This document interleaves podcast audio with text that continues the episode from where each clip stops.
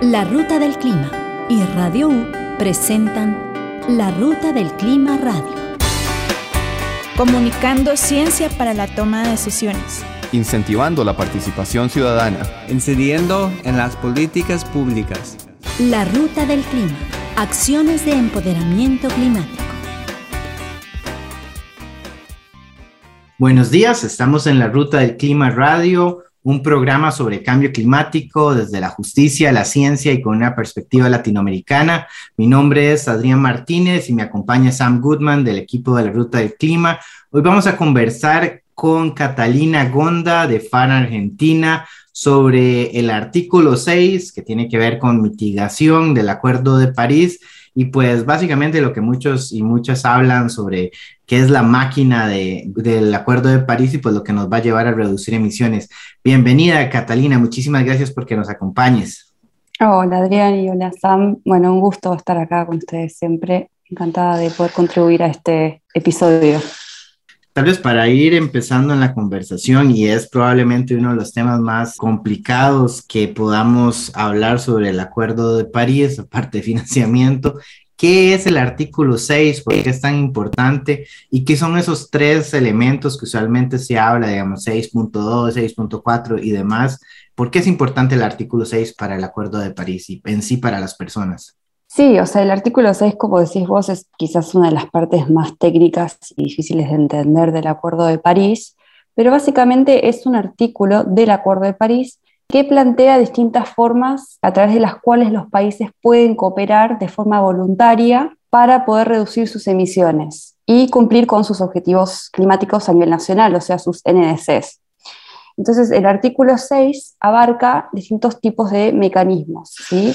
Dos de estos mecanismos son mercados de carbono y también incluye un marco para la cooperación internacional que no está basado en mecanismos de mercado, básicamente. Entonces, estos dos mecanismos de mercado son distintos, ¿sí? en lo que se conoce como el 6.2 y el 6.4. El 6.2 básicamente plantea una forma de comercio de emisiones bilateral, es decir, como acuerdos entre países para comercializar reducciones de emisiones, o bien, digamos, otra vía que puede ser, por ejemplo, la superposición o, la conexión entre dos mecanismos de mercado domésticos, entre dos países y dos ETS. Eh, eso es lo que le, llaman a veces ITMOS, porque como para más o menos... Sí, exacto.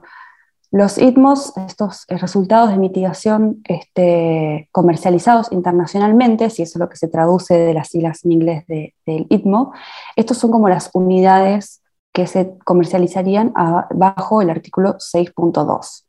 ¿sí? Y eh, después está lo que es el eh, artículo 6.4, que es el otro mecanismo de mercado, que vendría a ser como una suerte de nuevo mecanismo de desarrollo limpio, que era el mecanismo de mercado del protocolo de Kioto, que abarcaba a los países de anexo 1 y no anexo 1. Entonces, esto, este nuevo mecanismo eh, que se llama Mecanismo de Desarrollo Sostenible, bajo el Acuerdo de París, sería básicamente un nuevo mercado de carbono internacional centralizado, ¿sí? Eh, gobernado por un órgano de la Convención Marco de Cambio Climático, y que estaría basado en la ejecución de proyectos impulsados por entidades públicas y también por el sector privado. Ahí entra en juego mucho lo que es el sector privado también. Estos proyectos se generarían reducciones de emisiones que se transformarían eventualmente, digamos, se, acreditarían como créditos de carbono y estos créditos de carbono sí serían comercializados también a nivel eh, internacional. Así que son dos distintas formas de comercializar reducciones de emisiones. Ahora, o algo por ahí destacable es que estos mercados de carbono serían mecanismos de compensación, es decir, que en el mejor de los casos, lo que da como resultado es una suma neta cero de emisiones. Es decir, un país emite una tonelada y quiere compensar esa tonelada con una reducción de emisiones en otro, otro sitio del mundo, entonces adquiere un crédito o este, una cantidad de créditos equivalentes a esa tonelada de carbono. Esto es muy diferente a hablar de cero absoluto, ¿verdad? No es que se están reduciendo, sino se están compensando. Exacto, se está compensando una emisión, quedamos en, una, eso, en un neto cero que es diferente a otros mercados de carbono que operan de otra forma, que establecen como un límite, un tope de emisiones, de derechos de emisión, es decir, le dice a las empresas o a distintas entidades, que pueden emitir hasta cierto, cierta cantidad de gases y luego lo que sucede es que se comercializan los excedentes, esos permisos este, de emisión excedentes restantes. ¿no? Si, una empresa eh, emitió mucho menos de lo que le correspondía, puede comercializar ese excedente, que es otra forma de que otro tipo de mercado de carbono. El que va a operar o los que van a operar bajo el Acuerdo de París son mecanismos de compensación. Tratando de descifrar esa decisión del artículo 6.4 que usan esa terminología A6.4R como para referirse a este mercado y a lo que se va a transar, sí hace la diferenciación entre que algunos se van a aplicar a los NSS y otros no. ¿Cómo funciona eso, digamos? Acá empezamos a, adentrarnos en la complejidad de lo que son los mercados de carbono, porque hay muchos mercados de carbono que están operando hoy en día, ¿no?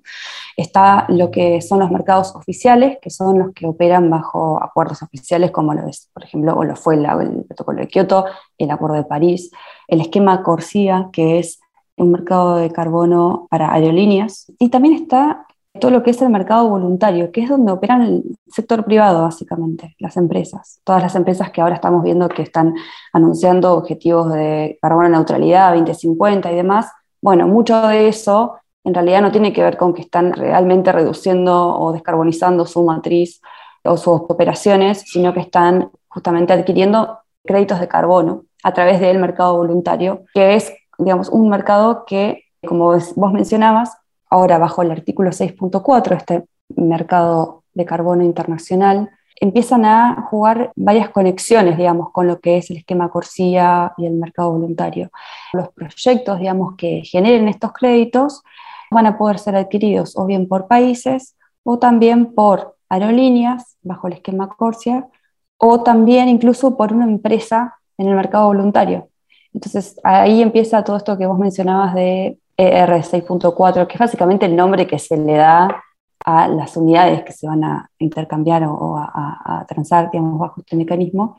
Estas unidades van a tener que ser, bajo las nuevas reglas, autorizadas por el país anfitrión para que, eh, digamos, puedan ser comercializadas a nivel internacional y que puedan ser también comercializadas bajo otros esquemas como el que mencionaba ahora. Y hablando un poco de este como incremento de complejidad, digamos, que acabas de explicar, digamos, de diversidad de mercados y la posibilidad de la doble contabilidad, ¿Cómo entran en juego los CERTs del mecanismo de desarrollo limpio, estas reducciones de emisiones que se arrastran del protocolo de Kioto, que lograron entrar de alguna forma a este esquema del Acuerdo de París? ¿Cómo se introducen y, cómo se maneja esa complejidad, digamos, de la que nos estás narrando? Sí, bueno, una de las cuestiones más controversiales que se venían debatiendo hace años, desde que se vienen debatiendo las reglas de estos mercados de carbono del Acuerdo de París, tenía que ver con lo que vos mencionabas de qué se hacía con los créditos de carbono que se generaron bajo el protocolo de Kioto. ¿sí? Son créditos viejos, principalmente créditos del mecanismo de desarrollo limpio. Ahora, había muchos países que, por supuesto, tenían, sobre todo países, digamos, no anexo 1, digamos, países como China, India, Brasil, que hacía décadas, digamos, venían ya implementando muchos proyectos bajo el mecanismo de desarrollo limpio y tenían un montón de créditos que no se habían adquirido todavía, hay créditos viejos todavía disponibles. Y estaban empujando fuertemente durante las negociaciones que estos créditos puedan trasladarse a los mecanismos del Acuerdo de París para eh, compensar también, o sea, poder cumplir con parte de sus objetivos nacionales, de parte de sus NDCs, con estos créditos viejos. Esto realmente era uno de los grandes peligros, digamos, que se trataban de evitar. Ahora, el tema es que las reglas que se acordaron en Glasgow ahora en noviembre permiten el traspaso a forma de compromiso, digamos, permiten el traspaso de estos créditos de carbono viejos, pero pone como una línea de corte, es decir, solo va a permitir que se trasladen los créditos generados desde el 2013 y que estas compensaciones solo se van a poder utilizar para las primeras NS de los países y hasta el 2030. Ahora, esto implica que se trasladan aproximadamente unas 320 millones de toneladas de dióxido de carbono equivalente al mecanismo de París.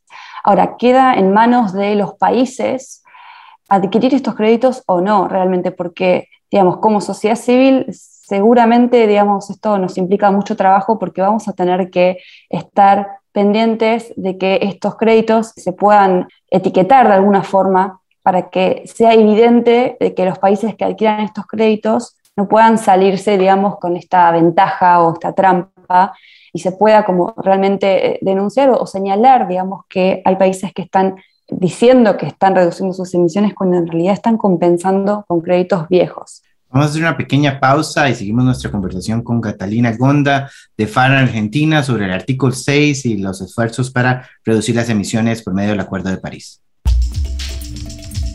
Estás escuchando La Ruta del Clima Radio. Si sentís preocupación por el cambio climático, desplazarte a pie, en bus o en bicicleta son acciones que te permiten reducir tu huella de carbono. La Ruta del Clima. Acciones de empoderamiento climático. Catalina, y estuviste conversando y nos mencionaste sobre la complejidad y el peligro, digamos, de estos créditos de carbono que se metieron en el Acuerdo de París y cómo los estados se les queda la libre de que decidan o no si estos créditos viejos que vienen del protocolo de Kioto pues se incluyen o no en lo que se va a determinar como los esfuerzos para reducir emisiones en los países. Y sabemos que al menos con los NDCs y los esfuerzos que se planifican, no estamos logrando ni siquiera los 2 grados y mucho menos el 1.5. ¿Cuál es el rol de la sociedad civil, digamos, estructural en este proceso desde el artículo 6.4? Bueno, es una buena pregunta y al menos como lo veo yo, no hay un rol estructural de la sociedad o para la sociedad civil en, la gobernanza del artículo 6.4 y, mucho menos del artículo 6.2, que se va a basar sobre todo en acuerdos bilaterales. O sea, el artículo 6.4, este mecanismo estaría a cargo de un órgano supervisor de la Convención Marco de Cambio Climático y hasta donde yo entiendo no habría un espacio concreto para que la sociedad civil pueda participar directamente, involucrarse directamente en la toma de decisiones de este mecanismo, digamos, en la aprobación de proyectos, en la consulta y demás. Catalina, hubo un impulso significativo para incluir salvaguardas para los derechos humanos y protecciones para las poblaciones indígenas en el artículo 6. ¿Se incluyeron estas protecciones en el texto final? A ver, en la negociación pasada, en la, en la COP25, digamos, todas las menciones y referencias a derechos humanos se cayeron de los textos a último momento, que generó mucho repudio de parte de, las, de los movimientos indígenas, de la sociedad civil. Y lo bueno fue que a partir de los primeros días de esta negociación de, de la COP26, hubieron muchos países que pidieron por la reincorporación de eh, las menciones a los derechos humanos, a las salvaguardas en el texto de negociación. Entonces, esto fue positivo. Eh, estas referencias quedaron en el texto final y aunque el texto final incorpora estas menciones críticas a la defensa de los derechos humanos, incluyendo los derechos de los pueblos indígenas, el acuerdo no hace mención ni respeta plenamente todas lo que son las normas internacionales de derechos humanos como el derecho de los pueblos indígenas al consentimiento libre, previo informado, que no está en el texto final. Y queda de alguna forma en, en una parte más preambular de los textos y no en la parte operativa eh, y en lo, que sería el desarrollo de actividades, ¿sí? en la implementación de estos proyectos de mitigación. Y algo que sí es positivo mencionar es que finalmente se pudo incorporar el establecimiento de un mecanismo de quejas, de reclamos, sería en inglés grievance mechanism.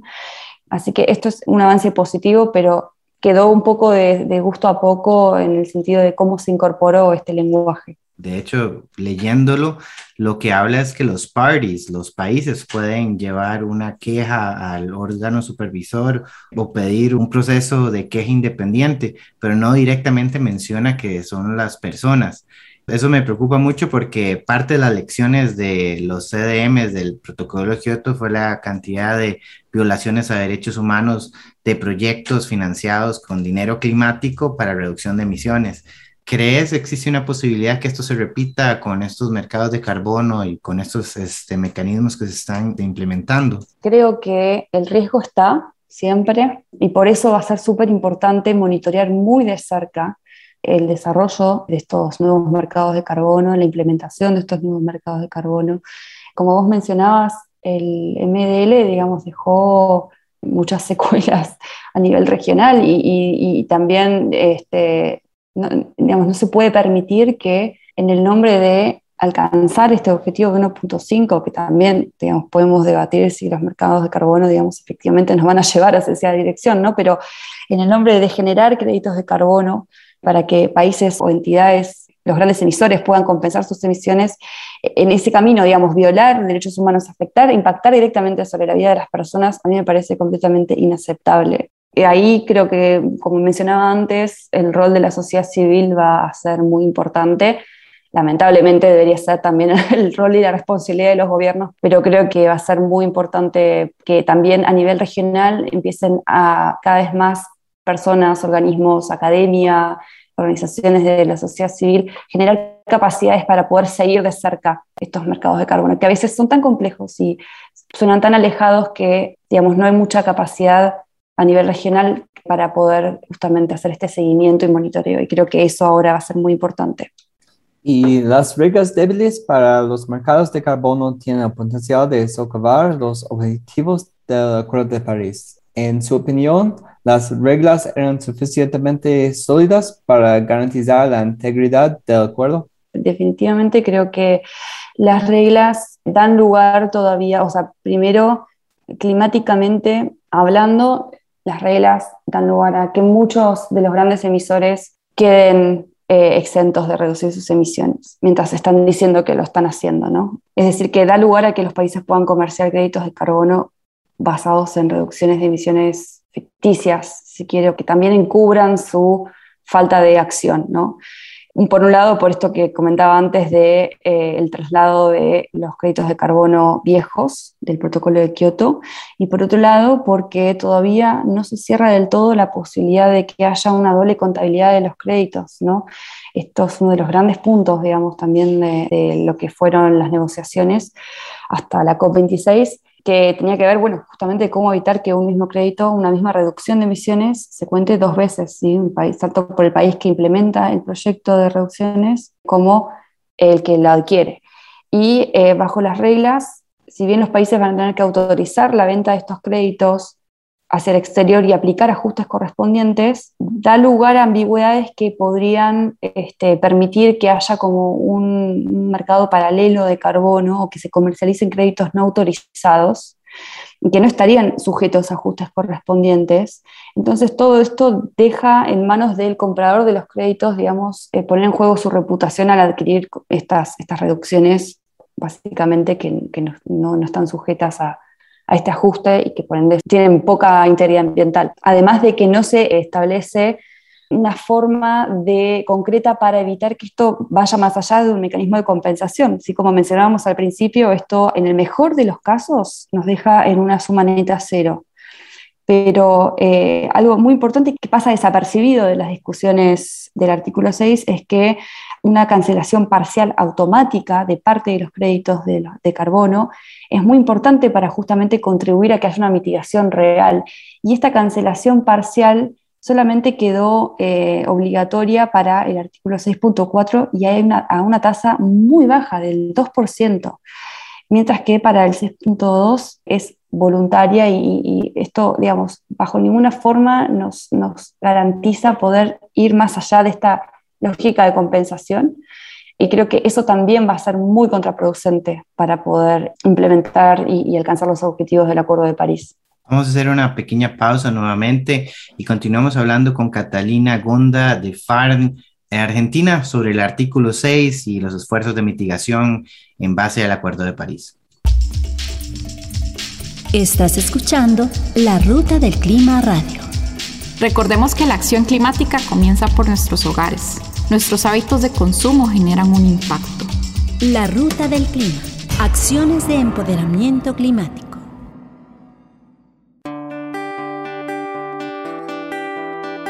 La ruta del clima. Acciones de empoderamiento climático. Búscanos como larutadelclima.org. Catalina, me gustaría saber qué opinas al saber que los derechos humanos aparentemente les, da tanta alergia en la Convención Marco, los países pues no tienen este, suficiente, incluyendo el nuestro país y los demás en Latinoamérica, suficiente poder o determinación para que temas tan básicos como los derechos humanos tengan una, una participación preponderante en la estructura de cosas como el artículo 6, sabiendo que esto puede impactar a nuestras comunidades, sabiendo que esto puede determinar no solo el futuro del planeta, sino pues el futuro de los proyectos que se realicen en nuestro territorio. ¿Cómo ves, digamos, esta gran presión de, por ejemplo, personas como John Kerry que estuvieron manipulando y liderando respecto al colonialismo, digamos, respecto a, a, esta gran presión que se nos pone a países como Costa Rica, por ejemplo, este, en cuanto a generar este proyectos para mitigar o, la gran presión que se le pone en países ya industrializados como la Argentina en cambiar fuertemente sus emisiones, mientras los países del norte parecen seguir este, no solo no aportando el financiamiento, sino creando suficientes reglas laxas para que se mantengan el status quo en cuanto al modelo de desarrollo,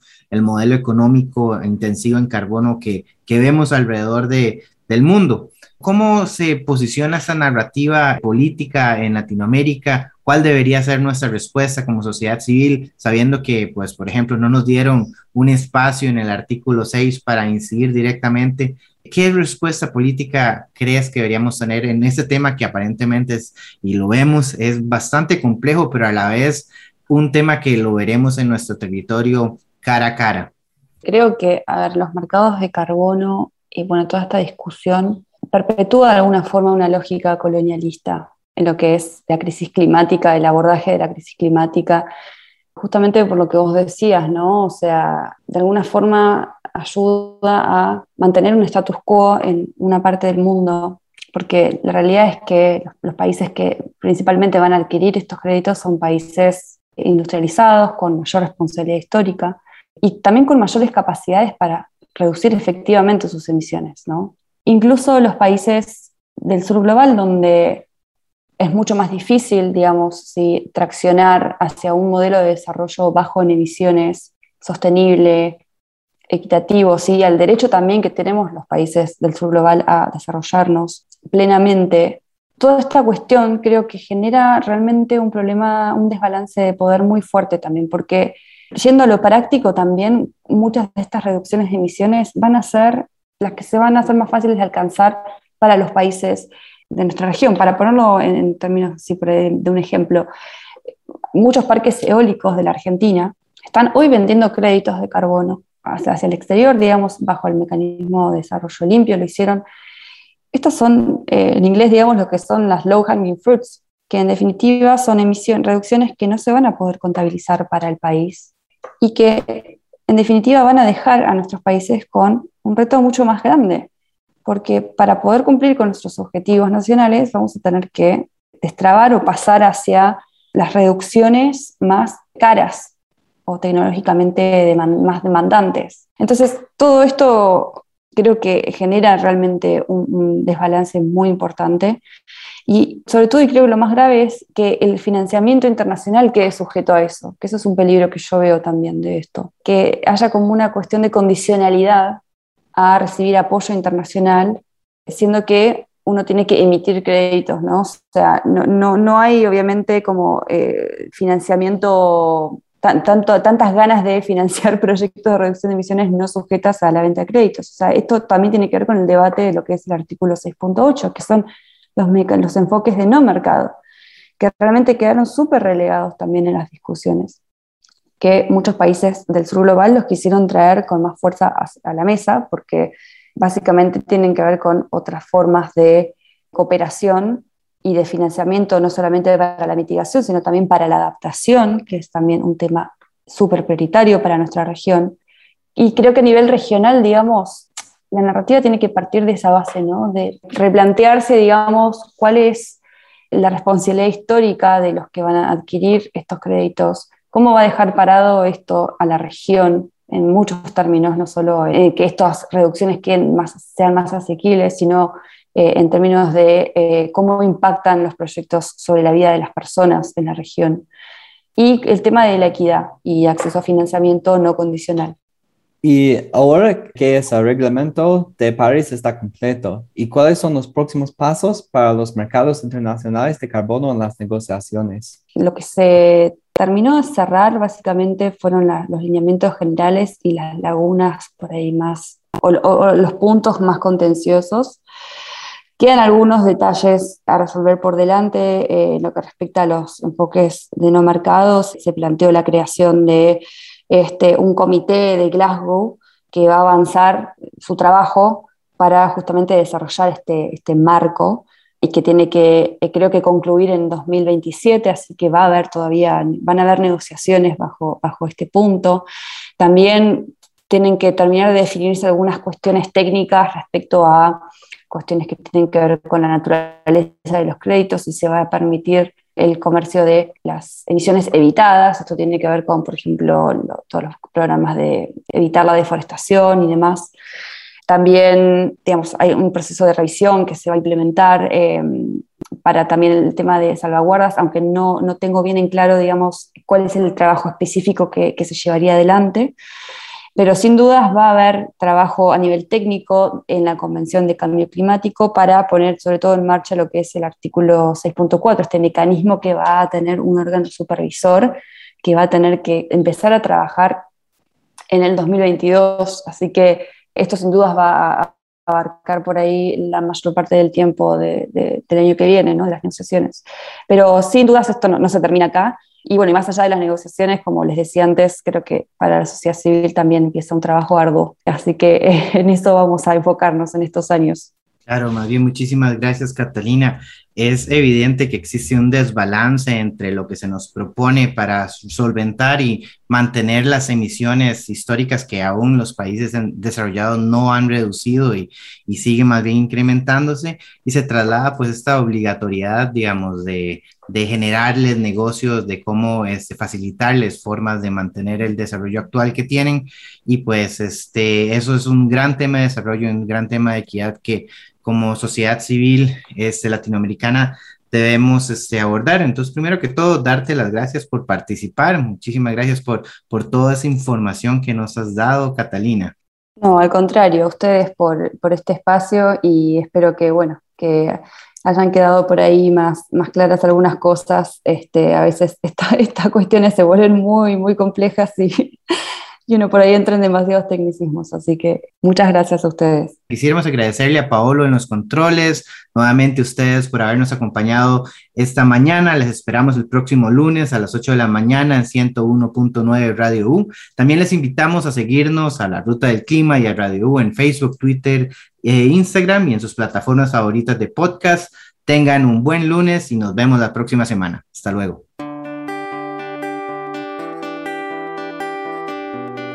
Esto fue La Ruta del Clima Radio. Apertura hacia la información climática.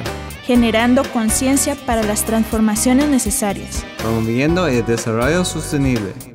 Te esperamos todos los lunes a las 8 de la mañana por Radio U 101.9.